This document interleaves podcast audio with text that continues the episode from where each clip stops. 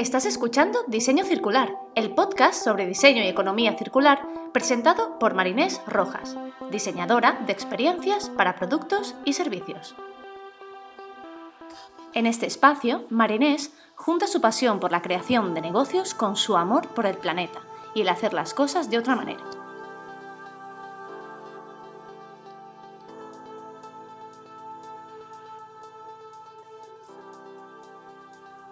Hola, hola, ¿qué tal estás? Hoy te traigo un nuevo episodio. Hoy es un episodio así un poco diferente, un poco experimental.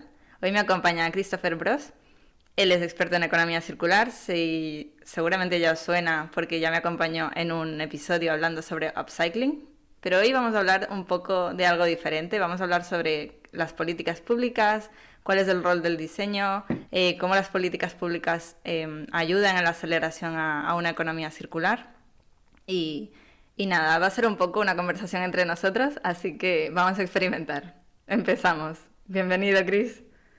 Hola, ¿cómo estás, Marinés? Un gran placer estar aquí, por aquí de nuevo, y feliz de hacer este, este episodio un poco experimental en donde vamos a ver el, esta, esta nuevos, los objetivos universales de las políticas públicas que sacó la Allen MacArthur Foundation. Genial, sí, un poco este episodio ha salido así de hablando entre casi que entre bambalinas de mira ha salido esta guía, mira lo que están haciendo en México, mira lo que están haciendo en tal sitio y dijimos, mira, ¿por qué no hablamos de esto? Y comentamos dudas, ¿no? De dudas que tienes tú, dudas que tengo yo y seguramente que tienen eh, muchas personas. Entonces, eh, antes así como para, para introducir, ¿no? ¿Qué, ¿Qué son esto de las... ¿Qué es una política pública para ti?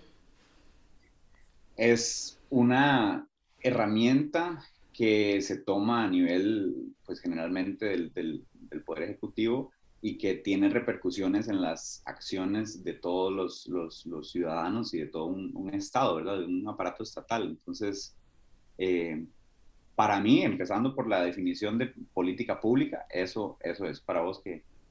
Pues sí, también como unas normas, más como yo creo que un plan estratégico, ¿no? Un poco de queremos llegar hacia cierto punto como, como gobierno, como Estado o como localidad, eh, ¿qué tenemos que hacer para llegar ahí? Entonces son como esas normas o esas leyes que nos van a ayudar a, a, llegar a ese punto. Yo creo que más o menos es algo así. Tampoco soy una experta en políticas públicas, pero... ¿Cómo me lo imagino? Sí, es parte de una, de, de una estrategia. O sea, y, y, y, justamente creo que por eso hay, hay políticas públicas que son muy exitosas porque están dentro de una estrategia y pueden haber políticas públicas más descentralizadas y que son como más puntuales que tal vez no se enmarcan dentro de ninguna estrategia, sino de algún problema en específico. Entonces, o sea, esta en, en particular es, es, interesante porque es una estrategia circular. Sí, sí, sí. Y, y bueno, yo un poco leyendo, eh, o sea, que no siempre son públicas, también hay políticas eh, privadas, ¿no? O sea, cuando una organización o nosotros mismos tenemos un plan estratégico, eso es como nuestras políticas. Y cuando se lleva a más a nivel estatal, gubernamental, eh, hablamos de públicas, porque son públicas. y, y, hablando un poco de esto, ¿tú cómo ves eh, qué importancia tiene una política pública en la aceleración circular o, o cómo ves ese, ese nexo ahí? Para mí es, o sea, dentro de lo que yo he he podido investigar de, de, de, ciudades con residuos ceros o zero waste, o ciudades que están ya yendo bastante adelantadas en cuanto a circularidad, tiene muchísimo que ver con políticas públicas y no solamente con políticas públicas, también con, eh, con, con, declaraciones. Por ejemplo, cuando una ciudad de, dice que quiere eh, una declaración de residuos ceros o de eh, economía circular de aquí o de, o de, carbono neutralidad de aquí al 2030, 40, eso tiene un gran peso porque justamente para llegar a eso, pues tuvieron que investigar cuál iba a ser la, la estrategia. Hmm. Y siento que, que, como todo, ¿no? O sea, siempre es público, corporativo y de ciudadanos como que, hmm. que se encarguen de hacer esto, pero sí, tiene un peso muy, muy, muy grande dentro de la circularidad. Sí, yo creo que al final es un poco como marcar las reglas del juego y esto es un juego nuevo al que tenemos que meternos, ¿no? El tema de, de la, de la circularidad. Porque a veces, o sea, yo creo que, bueno, a veces, y, o sea, lo creo yo, y de, de hablar con, con emprendedores en, en, otras entrevistas, eh, el tema de las leyes siempre sale. Es como, sí, yo estoy intentando hacer esto, pero hay una normativa que no me lo permite, o no hay una cierta facilidad desde, desde arriba que me deje a mí acelerar esto más, eh, más fácil. Y, y un poco, eh, bueno, también me puedes preguntar tus cosas. ¿eh? ¿Cómo, no, ¿cómo ves el tema ahora, de...? Uh -huh, dime, dime. Ahora estabas diciendo es que justamente eh, estabas diciendo algo que es la, la, las normas del juego y todo eso, y justamente esa es la definición de la economía. Entonces, una economía son las reglas de la casa, Del, la, sí, esta de la casa. común, ¿verdad? Que tenemos todo. Entonces, ¿quién pone las reglas de la casa? Eh, Así de simple es. Necesitamos transitar de un modelo a otro. Para transitar de un modelo a otro necesitamos nuevas reglas. ¿Quién va a poner esas reglas? Y con qué conocimientos y con qué parámetros y estrategias las vamos a hacer. ¿verdad? Entonces sí, es súper importante lo que, lo que, acabas de decir. Y, y, cuando dices, ¿no? ¿Quién pone las reglas? Que es un tema que es clave en la economía circular, es clave en los ODS, que es el, el número 17, que es el tema de las alianzas. Eh, para pasar de un modelo lineal a uno circular y que las políticas acompañen, eh, ¿qué tienen que hacer estas o sea, ¿cómo, cómo tiene que hacer es, eh, esta política para que las relaciones eh, sean fuertes? O sea, para que esos stakeholders participen. No sé cómo, mm. cómo verías esto. Sí. O sea, ¿cómo lo ves? Sí, sí claro. Es, es, yo siento que, tiene que tiene que haber una gran, una gran estrategia para no ahuyentar, sino atraer, ¿verdad? Mm. Y creo que bueno, en lo personal a mí me, me apasiona muchísimo el, el, el, aspecto psicológico de la crisis climática y de todo en particular, ¿verdad? Cómo nosotros podemos diseñar eh, todo, desde productos hasta políticas públicas, tomando en cuenta el otro, la otra. Entonces, siento que es muy importante. Y eh, yo creo, en lo personal, que la Ellen MacArthur Foundation en específico viene haciendo un gran trabajo justamente en involucrar y poner en la mesa a quizás las compañías más problemáticas y más con, con más es verdad o sea con, sí sí con las, al final son las más con las las más contaminantes las que tienen más peso también. Claro pero estratégicamente ahí digamos creo que en el cómo se llama este el, el Plastic eh, Alliance que, que, hicieron hace poquito la, la Ellen MacArthur Foundation. Mm. el, eh, la iniciativa eh, global del nuevo, ah, no, New Plastics Economy, así se llama. Ah, la de la New Plastics, sí. Sí, sí, que es como meter el tema de los plásticos, que es algo tan delicado eh, uh -huh. en, en, la economía circular, ¿no? Cómo tratarlo. Y en el New Plastics Economy están nada más y nada menos participando eh, las empresas responsables del 20% de la contaminación de PET en, en la naturaleza. Entonces, bueno, sí, excelente. Sí, sí. Sí, no, que no vamos a decir nombres, pero todo el mundo sabe quiénes son. Sí. sí, sí, sí. Sí, justamente también hablando de, ¿no? del, del poder de, de, estas empresas o de, del impacto que tienen, eh, también el tema eh, de moda. Creo que es la Ellen MacArthur por primera vez en la historia ha juntado a los grandes del fast fashion para circularizar ciertos productos. Claro, eso, es, eso de otra manera sería eh, como inviable. O sea, ¿Por qué crees que ellos tienen tanto peso? En... Porque al final esto no deja de ser también un, un incentivo o un peso para, las, para el diseño de políticas públicas de diferentes países. Es como, mira, esto se está haciendo de esta manera, vamos a presionar para que los gobiernos se muevan hacia aquí. Uh -huh. ¿Cómo, o sea, lo ves así o...? Sí, sí, sí, sí, sí. Y yo creo que la Ellen MacArthur Foundation es, eh, tiene o sea, supo cómo entrarle a estas eh, empresas sin y, rompiendo la barrera del miedo y rompiendo la barrera también impunitiva. Entonces, son, son, si bien es cierto que muchas de estas son barreras, o sea, muchas de las políticas públicas que necesita la circularidad son, algunas son prohibitivas, muchísimas otras son de incentivos, ¿verdad? Uh -huh. Y, y, y, hay cosas también muy interesantes. Bueno, que, que, en este documento no lo, no lo vi, no sé si vos lo viste, pero el de, el de impuestos a los materiales y no a las personas, por ejemplo. Eso también lo viene liderando. Vi algo de regulaciones, de que, de que al final em, las políticas públicas también tienen que ayudar a yo prohíbo cierto material para acelerar eh, el resto de opciones. Porque si yo dejo hacer esto y, por, y paralelamente también dejo hacer lo otro, es como no me estoy posicionando, es como, ok, ¿dónde estoy y qué dejo hacer y qué no? que es un poco lo que estamos viendo con, este, con normativas y, y, lo que está saliendo en contra del plástico de un solo uso y todo esto, que bueno, luego hablamos de eso, tampoco vamos a entrar ahora aquí eh, en detalles. Em, y, no, y me parece interesante el tema de que al final es, esta política pública va a empujar todo lo que venga por debajo en ese estado, en ese gobierno, em, y que los stakeholders son clave o sea, porque si no hay, si no hay una colaboración entre stakeholders, es que al final es yo hago mi política aquí y, y no contamino, pero el resto lo siguen haciendo igual. Entonces, claro, es como, mm, ¿cómo crees que tiene que ser esa colaboración casi que universal en el tema de, de políticas públicas? No sé cómo... Lo veo muy complejo yo. Es muy complejo, el tema es muy complejo, pero yo creo que... Em, hay que, hay que, primero hay que hacer un gran trabajo de sensibilización, ¿verdad? En este momento. Hay datos que tenemos que saber, cuestiones que tenemos que, que, adentrarnos más allá, ¿verdad? O sea, podemos, tenemos que ser capaces de hablar más de, o sea, más allá de plásticos. Hablemos de los diferentes tipos de polímeros y de sus implicaciones.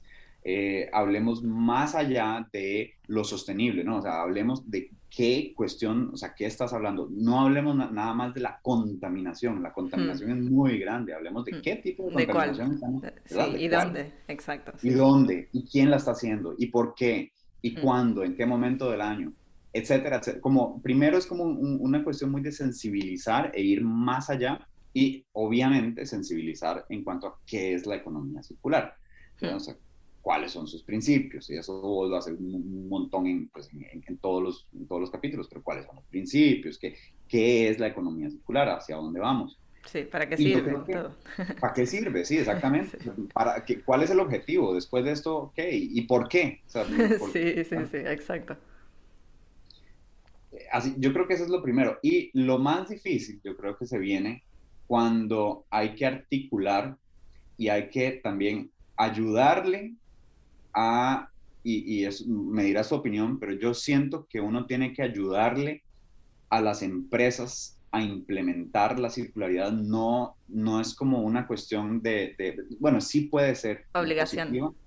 Sí, puede ser impositiva, pero más allá de la, de la imposición, tenés que venir en ayuda, porque ahora este momento de transición es crítico eh, eh, pues porque si, si, las empresas y los responsables se sienten atacados y sin ninguna ayuda estatal para poder implementar los cambios exigidos, es sumamente difícil. Y entonces empieza pues una cuestión de, frustración y de descontento, ¿verdad?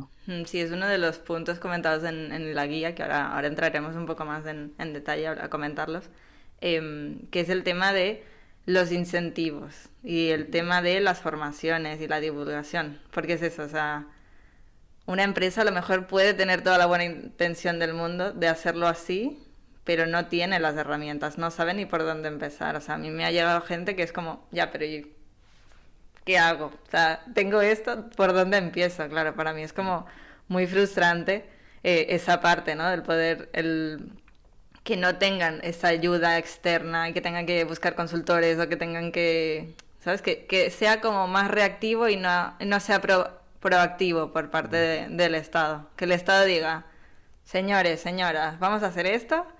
O sea, yo lo que veo, no sé, en Costa Rica, em, aquí por ejemplo el tema de las políticas públicas, no en general, no siempre, pero van como muy por detrás, como a la cola, van por detrás de las empresas, ¿no? Y de la innovación en ciertos sectores.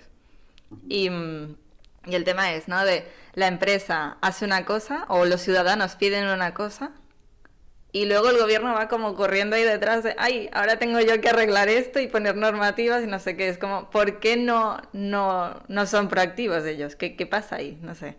Yo me voy aquí un poco por las ramas, pero me parece muy importante eso y, a mí, de hecho, el, punto, el punto, bueno, yo sé que todavía no hemos entrado en la guía, pero quiero mencionar una cosa del, del punto 5 que es, que es promover la, la, colaboración.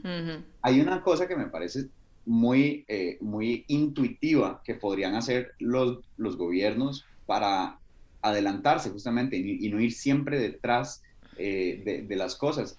Y es, eh, pues, estudiar y delegar eh, em, también la gestación de, de, políticas públicas y todo, y de productos o de proyectos circulares y hacer alianzas público-privadas con empresas que están realmente... Que es su foco, exacto. Que es su foco, ¿verdad? O sea, es que al César, bueno, o sea, todo mejor, déjele a, la persona que, que, está en eso de lleno. Hmm, es como, sí que tenemos que estar en colaboración para que no se hagan cosas en silos, pero es como, porque yo tengo que aprender una cosa totalmente nueva cuando hay un... ¿no? Hay una empresa o alguien que ya lo está haciendo y que son expertos en esa materia, es, vamos a hablar con ellos. Que muchas veces a lo mejor yo creo que también es un tema de eh, desinformación o desconocimiento de no saber ni que existe esa, esa otra entidad haciendo eso. Eso puede y en un momento tan, tan incipiente de la economía circular, pues es, es normal que eso pase, pero, pero yo siento que sí debe haber una gran labor de, de, investigación y, y, por eso, o sea, hacer alianzas, y si lo digo, usted está muy adelantado en esto, por favor, tratemos de, de involucrar y hagamos una mesa eh, intersectorial y todo para justamente eh, hacerlo. Y yo, mi responsabilidad como Estado y como, como eh, como legislador al final, como, el que... Legislador, sí, legisladora, es trasladar esto ya a una política pública. ¿sí? Hmm. Bueno, vamos a entrar en la guía, que estamos hablando mucho de ella y no, no acabamos de entrar. Eh, hace, no sé, fueron hace un par de semanas o tres, eh, hablando un día con, con Chris, vimos que la Ellen MacArthur Foundation había sacado una guía sobre eh, justamente diseño de políticas públicas, que era algo que dijimos, esto sería interesante hablar. Em, y la verdad que está muy, muy bien. hay un resumen ejecutivo en español que lo dejaré el link en, la descripción del, del podcast. Y luego hay un resumen, bueno, no hay un resumen, hay un informe más extenso que está, está en inglés pero bueno, vamos a, resumir aquí un poquito lo, lo, que trata esta, esta guía, que al final lo que quiere es proporcionar como un marco, como, sí, como un framework para que los gobiernos nacionales, internacionales, ciudades, empresas, todos como que eh, se pongan en común. Es como, yo veo que es un poco como los ODS, ¿no? Es como, el ODS es hacia dónde vamos, que es ese problema que hay que resolver. ¿Cómo? Bueno, la Ley MacArthur está haciendo como este marco de, vamos por aquí, ¿Sabes? Que, que no cada quien tenga su método, porque si no también es eso, es esta empresa va con un método, esta con otra. Luego cuando se encuentren, a lo mejor no tienen, no, no, no saben muy bien cómo encararlo de cara a, ¿no? a normativas o a pedir eh, que el gobierno haga una cosa. Pero si ya hay como un estándar, al final eh, yo creo que es más fácil de, de implementar. Y, y, bueno, la guía esta tiene eh, cinco objetivos no sé si quieres empezar tú comentándolos o los digo muy rápido y vamos hablando de ellos. No, decirlos y vamos, vamos hablando de ellos, yo creo. Mm, el, primer, el primer objetivo es estimular el diseño circular, que bueno, yo aquí es como, sí, por favor. Porque al final es hablar ¿no? de, permitir que todos los productos, todos los bienes, em, tanto a corto o largo plazo, bueno, medio plazo, se diseñen pensando en la circularidad. Que no sea una cosa, como, bueno, como en la economía lineal, de yo diseño algo y luego como, uy, vaya, esto como tenía que, esto que afecta, esto donde llega, esto tal, es poner el diseño en, en el inicio para, para repensarlo eh, todo, ¿no? Para que todo dure, para, para evitar la contaminación desde el diseño. Hay una, hay un dato que es que el 80% de la contaminación eh, más o menos, que se genera eh, de un producto, eh, viene de la fase de diseño. Entonces, claro, es, un, es una responsabilidad muy grande que mm, haciendo unos pequeños cambios se pueden arreglar muchas, muchas cosas. O sea, muchas. hay, una, hay un ejemplo que me ha apuntado aquí, que es el tema de, no sé si lo, lo leíste, en, aquí en Europa, y bueno, seguramente sí, porque fue Francia, creo que es la primera que lo ha sacado, el tema de eh, el etiquetado para la reparabilidad de, productos. ¿no? Esto también va un poco en, en, relación con esto de estimular el diseño circular. Es los que lo estén haciendo bien o los que lo estén haciendo ¿no? con este foco. Em, esos productos, el etiquetado será verde o triple A o ¿no? superior, y los que lo estén haciendo mal tendrán un etiquetado em, pues menos, menos favorece, que los favorece menos, vaya. Sí, yo, yo justamente apunté también ese, ese ejemplo en mi, en mi cuadernito de notas. Y, y sí, el, el, el, por ejemplo, bueno, hay, hay, hay, varias cosas que son importantes de la fase del, del, del diseño y de la importancia de, y eso es una forma que, o sea, yo casi siempre termino cuando, cuando doy una, una, charla o cuando hablo sobre economía circular, siempre les digo la importancia de concebir para la circularidad. O sea, desde el estado inicial. Desde la conceptualización, desde, que escribes la idea en la servilleta. Exacto, desde ese momento eh, hay que involucrar los aspectos circulares. Y hoy, hoy en día tenemos también, por, eh, hace poco, bueno, hace poco no, hace, hace ya como no, no sé cuántos, dos o tres años, una eh, Circulab sacó una, una, un canvas circular. Sí, hay varios. Hay varios, hay, hay, varios canvas circulares y, o sea, por eso, desde la gestación de un modelo de negocios, desde la gestación de un producto, un servicio o algo, tenemos que involucrar aspectos circulares, el postconsumo, el uso de recursos, los impactos negativos, positivos, etc.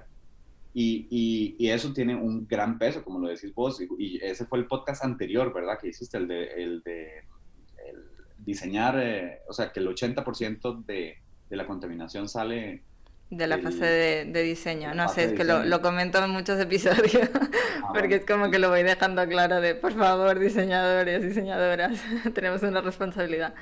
Eh, sí, va a ser, bueno, hay una, hay una entrevista eh, con una diseñadora de circular que mm, seguramente ya habrá salido cuando esto esté publicado. Em, y hablamos, hablamos sobre todo de, de esto, ¿no? De, de la responsabilidad, de, de, la conceptualización y de que no todo es... Em, o sea, que sostenible no es circular, o sea, que, que, hay que tener en cuenta ciertos, ciertos conceptos, ¿no? O como, por ejemplo, hablando contigo una vez, ¿no? Todo el upcycling no, no es circular, ¿no? Entonces es como hay que tener claro estos, estos conceptos para, bueno, para diseñar y para, para pensar un producto desde, desde cero. Mm. No sé si tienes algún otro ejemplo, ¿quieres comentar? Hay, un ejemplo latinoamericano eh, muy, muy interesante, en donde, bueno, básicamente todo esto del, del, diseño también, pues parte de ahí, es una, eh, la empresa se llama Food for the Future, y ah, yo, creo que ya te lo había comentado en el... En el sí, los investigué luego que hablamos, sí. Interesante, ¿no? Entonces ellos investigaron cómo una mosca era capaz de eh, eh, suprarreciclar eh, o, tratar 25 toneladas de residuos orgánicos y convertirlos en una tonelada de, este, de, harina. Como una harina, ¿no? Sí. Entonces, o sea, todo esto tiene que ver, o sea, diseñemos también agricultura regenerativa, cuestiones que ayuden a que problemas tan grandes como por ejemplo el metano y el CO2 disminuyan en todo eso. Entonces sí, sí, o sea, este punto es sumamente importante. Y sí, o sea, que lo hayan puesto como primer objetivo a mí me parece bastante, bastante acertado, porque Es, muchos problemas vienen de aquí. O sea, ¿no? Se dice que al final un residuo es un defecto de, de diseño, que también también hay que decir, ¿no? Que no todo es culpa de nosotros los diseñadores, ¿no? Que también hay un tema aquí de, no, porque a veces me dicen, ya, pero es que yo hago según qué cosas me mandan en la empresa. Nos echamos toda la responsabilidad y tampoco, tiene que ser una responsabilidad compartida, empresa, diseño, tal, ¿no? Yo fui a una exposición, me acuerdo, muy interesante sobre diseño de armas. Y claro, decía, el diseñador del arma es, ¿no? Culpable de lo que va a ser ese arma, ¿sabes? Había como ahí un doble filo y es como, un poco sí. hay un 50-50. Hay un, hay un doble filo ahí que hay que tener cuidado y, y sobre todo yo creo que ser consciente ¿no? de esto que hablamos, em, de que tenemos que ser conscientes desde el individuo, pues también de nuestras acciones, que no todo es un, ah, no, por ejemplo el tema del plástico, aquí en, aquí en Barcelona, ¿no? Mucha gente es como, ah, pero es que si la empresa lo hace, yo lo tengo que consumir. ¿no? Mm. Es como me lo ponen ahí delante, yo no puedo hacer otra cosa. Es como, bueno, hay una cierta responsabilidad compartida aquí. Bueno, vamos a, Vamos al segundo objetivo, que si no, nosotros nos vamos por aquí por las ramas. Claro, sí, sí, eh, habla de la gestión de recursos para mantener eh, su valor, ¿no? Que es promover el eh, modelos de negocio y sistemas de gestión para mantener los productos al final por más tiempo dentro del, círculo, dentro de, de la cadena. Que aquí un poco entraría todas las políticas públicas que están saliendo de eliminación de plástico de un solo uso. Sí, y, esto es sumamente importante. O sea, el punto de una gestión adecuada de los recursos es, es también eh, perfecto que lo hayan puesto como un objetivo, porque de ahí es como nacen políticas públicas muy innovadoras como el, el pay as you throw o paga a como votas, por ejemplo, eh, políticas públicas que se han implementado en otras latitudes, en Asia, sobre, sobre todo, y que al final lo que hacen es que reduzcamos un montón pues, eh, eh, las ineficiencias en, en el uso de, de, nuestros recursos y de los materiales, ¿verdad? Y, y, aquí también cabe lo que estábamos hablando justo antes del, del, o no, yo, yo, creo que ya, ya lo hablamos, el, el, impuesto no a, a, personas, pero sí a materiales, ¿verdad? Eso es otra vez, o sea, tratemos, tal vez este material no es el ideal para hacer el producto que estás haciendo. Exacto. Y de hecho, si lo usas, quizás te vayamos a cobrar más. Pero ojo, si usas este otro, que es el ideal, eh, hay un incentivo para vos. Exacto, te va a salir hasta más, hasta mejor hacer eso. Sí, sí, sí. Lo que aquí, aquí entiendo, aquí, bueno, no lo entiendo. O sea, aquí creo firmemente que la política pública tiene que acelerar eso. O sea, no me puedes decir, por un lado, no utilices esto, o sea, no, que el consumidor pida, no, no quiero esto en plástico, no, no quiero no sé qué, pero luego a nivel eh, gubernamental no se esté haciendo nada en contra de eso. Entonces tiene que, yo creo que tiene que ir un poco de, la mano. Y también aquí hay un tema, yo creo que así más peliagudo, que es el tema de, de prohibir. No sé tú cómo ves el tema de, de prohibir, ¿no? Prohibir usar ciertos materiales. es, sí, es un tema, es un tema picante, es un tema peligroso, es un tema complejo, es un tema muy complejo porque se, pues, estamos tocando, eh, uno, lo más eh, evidente son intereses, pero estamos tocando también el, el, el, la economía de muchas de las personas que pues trabajan eso y que tal, no necesariamente son grandes empresas con muchísimos recursos, sino pequeñas empresas que, que justamente se basan en comprar productos eh, em, pues que no son ni sostenibles ni circulares porque sale más barato y porque así es como logran su, rentabilidad. Entonces, es, complejo y es sensible, es un tema sensible. Sin embargo, yo creo que eh, la, la, la, o sea, muchas prohibiciones tienen que, tienen que pasar en un, en un estado de emergencia, eh, de emergencia en la contaminación. Sí hay que poner prohibiciones. Es mi opinión. Y lo segundo también es que además de poner las prohibiciones, tiene que haber una búsqueda exhaustiva en soluciones y alternativas. Exacto, no solo señálame con el dedo, sino dame un dame una solución, ¿no? Dame una alternativa que yo pueda que yo pueda usar. Y en ese sentido también, por ejemplo, ser, mm, o sea, investigar muchísimo acerca de biopolímeros, acerca de consecuencias positivas y negativas, el balance el futuro de, también muchos de los materiales. ¿Qué sería óptimo? Si producir, por ejemplo, a base de semillas de aguacate o si por el contexto de nuestro país es mejor producir a base de fécula de maíz. Exacto, porque no hay aguacate, exacto, sí, sí, sí. O de nada, o simplemente producir, eh, prohibir ese producto porque realmente mm, como humanidad no la podemos ingeniar sin. O sea, e, e, esa es otra. Sí, sí, sí. Al final hay muchas cosas que yo creo que creemos, ¿no? Tenemos inculcadas como eh, comodidades, pero claro, tendrían que estar prohibidísimas, o sea, cosas que dices, ¿cómo esto ha podido llegar aquí? O sea, el tema del plástico de un solo uso para mí es un ejemplo claro. El plástico no, para mí no es un problema el material, ¿no? Que aquí hay mucha gente se me dicen de todo, ¿no? De cuando yo digo que el plástico no es malo. Em, el problema es dónde se está usando, ¿no? Si yo un material que es ultra resistente, súper bueno, que es barato, tal, lo meto en una bolsita que va a durar 10 segundos, es horrible. Pero si luego lo uso en unas partes de un coche, ¿no? de, un, de un automóvil, que luego tengo controlado el proceso de, de inserción de ese material luego, pues es como, no le veo un problema mayor ahí, que también... No. Y, y, el plástico, o sea, yo, yo también tengo, he tenido ese tipo de comentarios en algunas cosas que he dicho sobre, sobre el plástico. Primero, para, o sea, entendamos el plástico como un polímero y los polímeros hay, hay sumamente sintéticos, hay sumamente naturales, hay unos que son más basados en, en, la misma naturaleza y que son excelentes y, y, y, otra cosa es que la humanidad, pues de ahora en adelante no podremos vivir sin plástico, simple y sencillamente el, es, el, los polímeros son muy útiles, tienen eh, resistencia, tienen, son moldeables, termomoldeables, eh, tienen una huella muy baja eh, de carbono en el transporte, etcétera, etcétera. Pero sí, hay dos cosas. Primero, usarlos innecesariamente.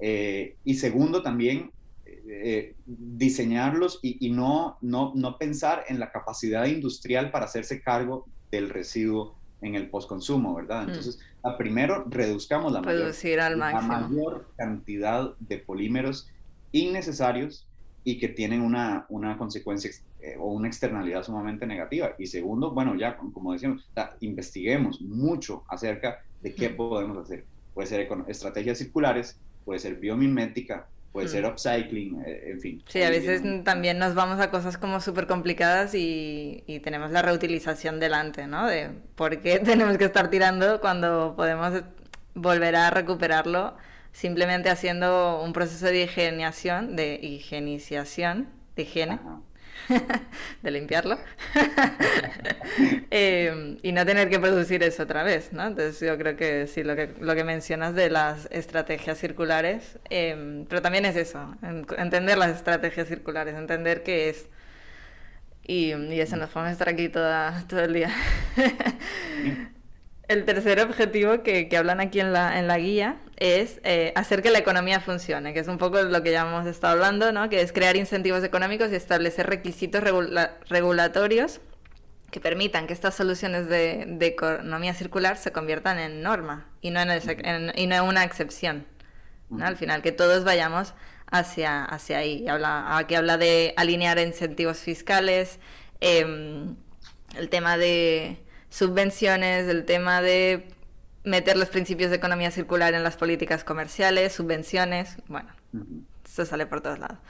o sea, ya creo que hemos comentado el tema de las subvenciones y de los incentivos eh, bastante. Eh, no sé si hay algo que quieras añadir aquí. Eh, pues justamente tiene que ver con lo que decías al inicio del, del podcast. Una cosa es una política pública y otra cosa es otra, una estrategia de políticas públicas. Y este es el punto en donde dice, eso tiene que ser parte de una estrategia. O sea, tienen que haber eh, estrategias nacionales de economía circular, tienen que también hablarse esas estrategias, pero que lo hacen casi que naturalmente, con las leyes de responsabilidad extendida al productor. Eh, en fin, también desde, desde, desde los, los estados pueden también rever sus compras públicas ver cuáles son, o sea, poner eh, compras públicas circulares.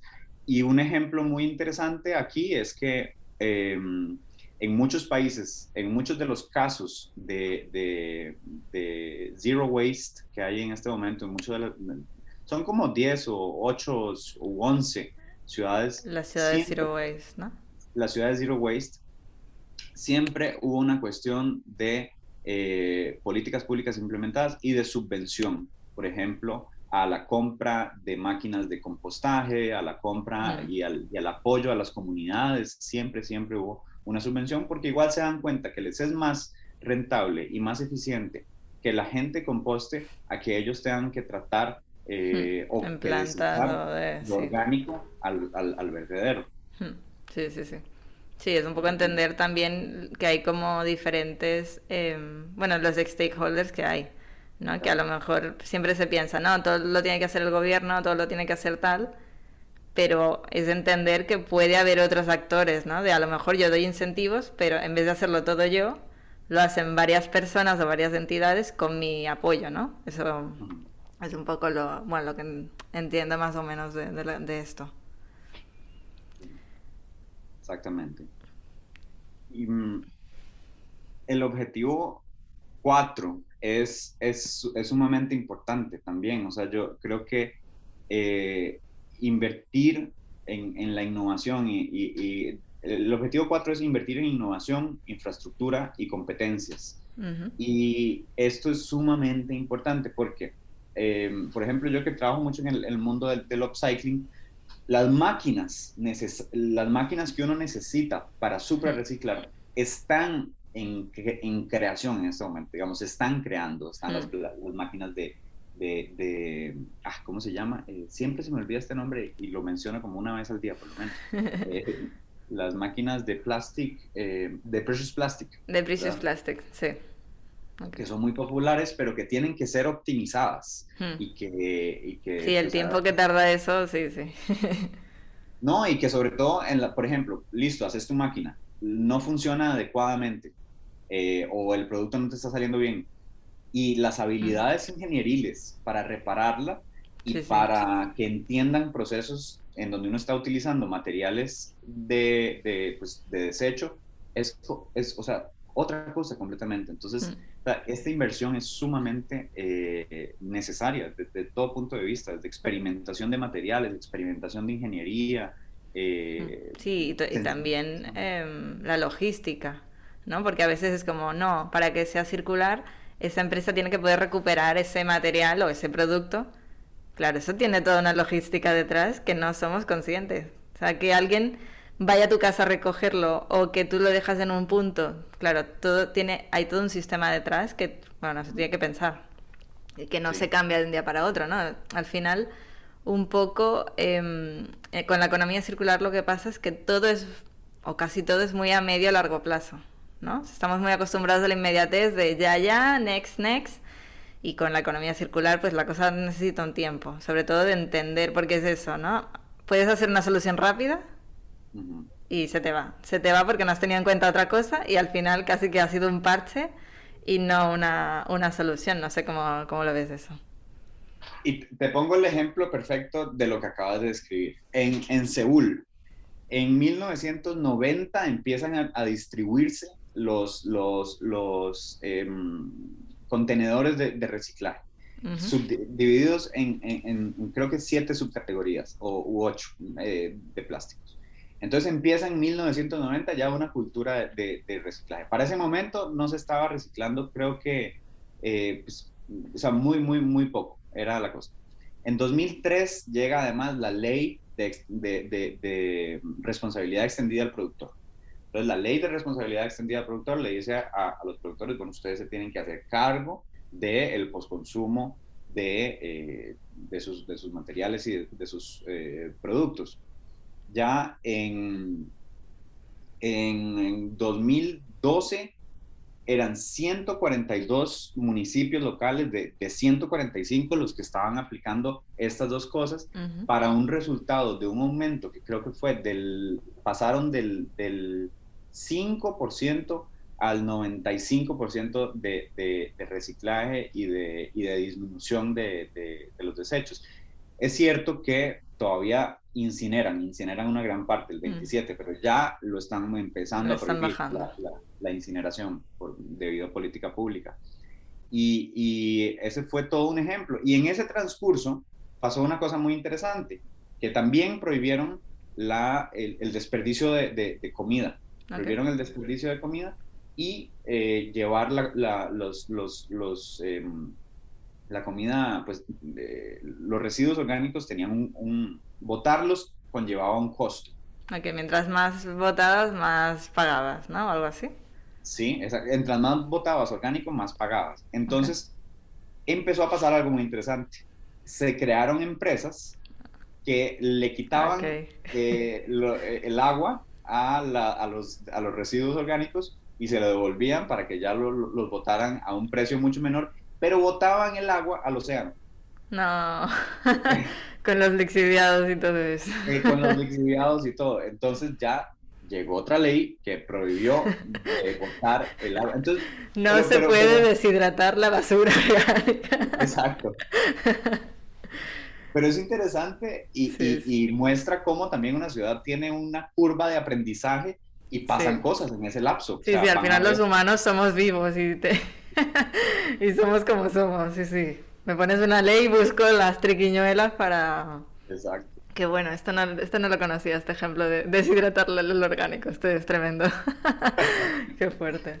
Sí. Pues no, muy, muy bueno el ejemplo. Y, y, para, bueno, para ir ya terminando, el objetivo 5 es el de colaboración para el cambio sistémico, que esto ya lo hemos hablado también al principio, el tema de los stakeholders, el tema de, de la divulgación eh, de sobre y de medir. También es muy importante, ¿no? Saber qué hay, medir para ver si estás mejorando, porque si no, mm, tampoco puedes saberlo. Em, entonces creo que, bueno, se resume un poco en esto, el tema de, de pensar en el sistema, ¿no? Que con este ejemplo también que has puesto eh, se, ve claramente de que si tienes que tener muchas cosas en cuenta antes de sacar una, una política de, de, estas. Sí, y, y, aquí yo también quiero dar nada más un ejemplo, un ejemplo de, de algo muy, muy interesante que pasó en una colaboración eh, público-privada en Estados Unidos con la empresa TerraCycle, eh, que se habló con la municipalidad, eh, no, no, no, me acuerdo bien si era Minnesota o, o, cuál otra. En todo caso, TerraCycle es una gran empresa eh, pues de, economía circular y seguramente ustedes la conocerán. Es la que está detrás de Loop. La que está detrás de Loop, ajá. Y em, ellos experimentaron qué se podía hacer con las colillas de los cigarrillos. Eh, llegaron a la, o sea, porque eso es un problema público, es un problema público, el, las colillas de los cigarrillos. Un problemón, sí. Sí, en, el suelo y sin ser tratados. Y además que, eh, pues, si las juntáramos todas, eh, igual, ¿qué hacemos con ese material? Entonces ellos investigaron y lograron descomponerlo molecularmente para hacer bancas, para hacer unas bancas, bueno, para hacer, digamos, madera plástica. Mobiliario. Mobiliario. Ah, hablaron con la municipalidad y la municipalidad les encantó y en conjunto hicieron un programa público-privado de recolección de, de, colillas de cigarrillos y de, eh, de, poner bancas en, las, en los parques y en todo lado, hechos con esos, sensibilizando el problema a través de, una, de un letrerito que se ponía en la banca. Entonces, esta banca fue hecha con colillas de cigarrillos. Si usted no sabe dónde dejar las suyas, mándelas a tal eh, eh, no las deje aquí. Mándelas a tal punto de recolección. Pero entonces esto fue muy bueno porque pues le permitió a un municipio tomar una acción muy precisa y muy concisa de recolección de un, de un problema en alianza con, con, con, una de las empresas, si, si, si, me lo permito, con una de las empresas más avanzadas en temas de, de economía circular y, y, y, experimentación en, upcycling que hay hoy en día en el, en el mundo. Pero sí, eso es una colaboración. Sí, al final, y también no, creo que lo comentábamos antes, los ODS, mm, yo creo que va muy en relación con el 17, que es el tema de sin alianzas y sin colaboración, mm, es que no vamos a llegar a ningún sitio porque volvemos a la competencia de la linealidad, de yo hago cosas en mi silo, no hablo con nadie y yo voy sacando cosas al mercado y, mm, y luego tenemos los problemas que tenemos hoy. Y un poco para, para acabar, eh, bueno, me está encantando esta, esta charla, Cris. Eh, a mí también. A nivel de ejemplos, em, bueno, comentamos un poco el ejemplo, eh, esto fuera del podcast, el tema, eh, lo que está pasando en México. No sé si, no sé, explícanos más en detalle, tú que lo conoces más en detalle este, este ejemplo y pudiste hablar con la diputada que está detrás. Sí, hace, hace muy poco México decretó eh, una, una, ley que prohibía los algunos plásticos de, de, un solo uso, ¿verdad? Entonces, em, a partir de ahí fue muy, fue muy interesante porque yo hice un, un post en, en, Instagram, pues celebrando el hecho, y me respondió la misma diputada diciéndome, oiga, que, que a mí la gente me critica mucho porque me dice que yo lo que debería moverme es hacia la economía circular. Y yo me quedé un poquito pensando y dije, bueno, si quieres hablamos, si quieres nos hablamos y yo pues te hacemos un, un, una, no sé, una charla, compartimos experiencias y yo te digo por qué, pues como, como eh, dentro de la economía circular, pues me pongo a favor de, de estos, de, de, estas eh, prohibiciones o, leyes. En todo caso, eh, fue muy interesante y México hoy en día está en esta transición y eh, les está eh, costando. Es decir, tienen una resistencia, evidentemente tienen una gran resistencia. Como normal. Normal. Eh, pero además de eso, una de las cosas que yo, que yo le, le, le quería, y, parte de por qué también, por ejemplo, esta, eh, esta guía y e, esta, estos objetivos son tan importantes que, que y por eso este, unbox, este unboxing también es muy interesante para la gente que pueda tomar eh, eh, decisiones, a las personas que legislen, tienen que saber todo esto. Todos estos objetivos son sumamente importantes y lo que hemos venido hablando de sensibilización, de un conocimiento exhaustivo en materia de, de, biopolímeros también, porque van a, van a salir alternativas, ¿verdad? Después de aquí, México probablemente saque muchas alternativas en el mercado y nos llenaremos probablemente de dos cosas, de alternativas sumamente eficientes y, y, y eco, inteligentes y todo esto. Sí, eficientes. que son peores todavía. Sí. de que a lo mejor está hecha de patata, pero para hacerlo eh, es el triple de contaminante en CO2 que, que el plástico. Exacto, O, o, que, o que listo, se disuelve, pero queda un montón de microplásticos o, el, o el famoso oxo, ¿verdad? Y todo.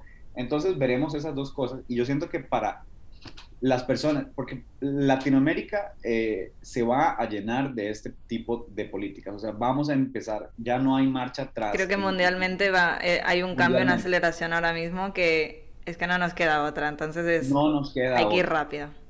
Y tenemos justamente, y yo aquí me pongo en los pies de, o me gustaría ponerme en los pies de, legisladores, de corporaciones y de ciudadanos, tenemos que comprender todo el, el, el, el paraguas, ¿verdad? Esta, esta sombrilla de, de, contexto para poder así ya eh, aplicar cambios que tengan muchísimo más sentido. Entonces, no, eh, para mí eh, fue un gran, gran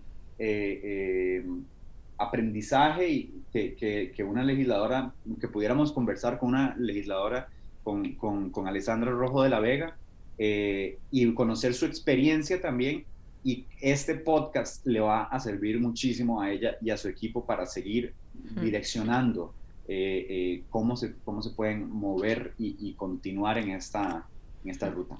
Porque la, esta ley que han sacado em, entra dentro de un plan estratégico de economía circular en México o no tiene nada que ver y es como algo aparte.